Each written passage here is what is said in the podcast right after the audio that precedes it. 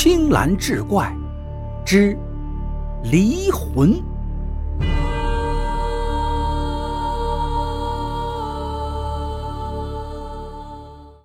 话说唐朝天寿年间，清河人张毅在衡州做官。张毅好静，不善交际，好朋友很少。他没有儿子，只有两个女儿，长女死得较早。小女儿名叫倩娘，长得端庄秀丽，花容月貌。张毅有个外甥叫王胄，自幼聪明伶俐，长大后相貌堂堂。张毅很是器重，常常说等将来把倩娘许他为妻。几年之后，倩娘与王胄各自长大，两人也是暗生情愫，私定了终身。这种事儿，家人并不知晓。后来，张毅的同僚中有个年轻人求娶倩娘，张毅见他年轻有为，便应允了。倩娘得知这件事后，郁郁寡欢，整日垂泪。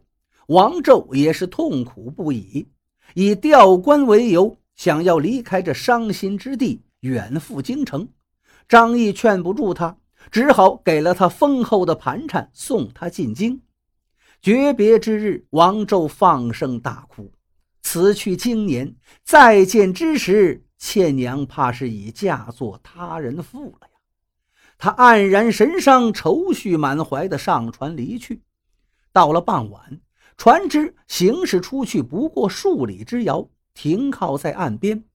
半夜时分，王胄思想着倩娘，辗转难眠。这时，忽听到岸上有人快步走动。须臾间，那人便来到了船上。王胄定睛一看，来者竟然是妾娘。他光着脚就跑向了王胄。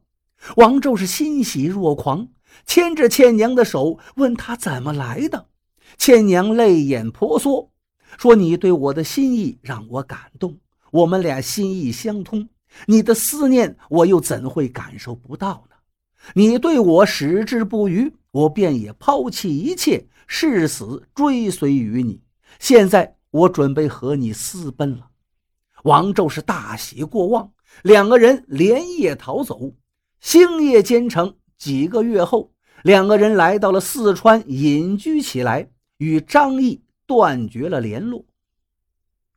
一晃过了五年，倩娘越来越思念父母。有一天，她哭着对王胄说道。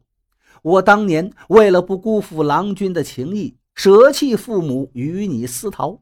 如今已过去了五年，我与父母天涯相隔，不能相见，不能在他们膝前尽孝，舍弃他们而独活，我实在是于心不安。